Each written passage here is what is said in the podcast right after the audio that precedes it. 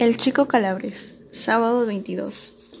Ayer tarde, mientras el maestro nos daba noticias del pobre Robetti que andaba ya con muletas, entró el director con otro alumno, un niño de cara muy morena y de cabello negro, ojos también negros y grandes, con las cejas espesas y juntas.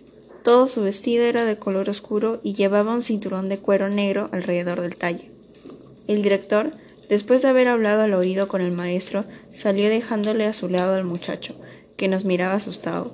El maestro lo tomó de la mano y dijo a la clase Os debéis alegrar.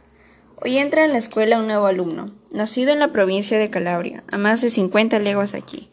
Quered bien a este compañero, que viene de tan lejos. Ha nacido en la tierra gloriosa que dio a Italia antes hombres ilustres, y hoy le da honrados labradores y valientes soldados.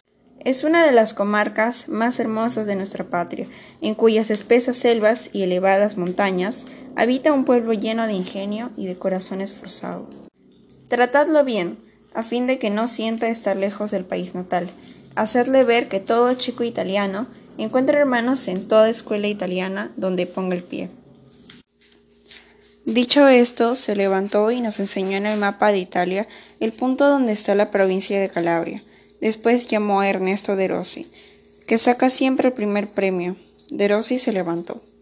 Ven aquí, añadió el maestro. De Rossi salió de su banco y se colocó junto a la mesa, enfrente del calabrés. Como primero de la clase, dijo el profesor, da el abrazo de bienvenida, en nombre de todos, al nuevo compañero. El abrazo de los hijos de Piamonte al hijo de Calabria. De Rossi murmuró con voz conmovida. Bienvenidos y abrazó al calabres. Este le besó en las dos mejillas con fuerza. Todos aplaudieron. Silencio, gritó el maestro. En la escuela no se aplaude.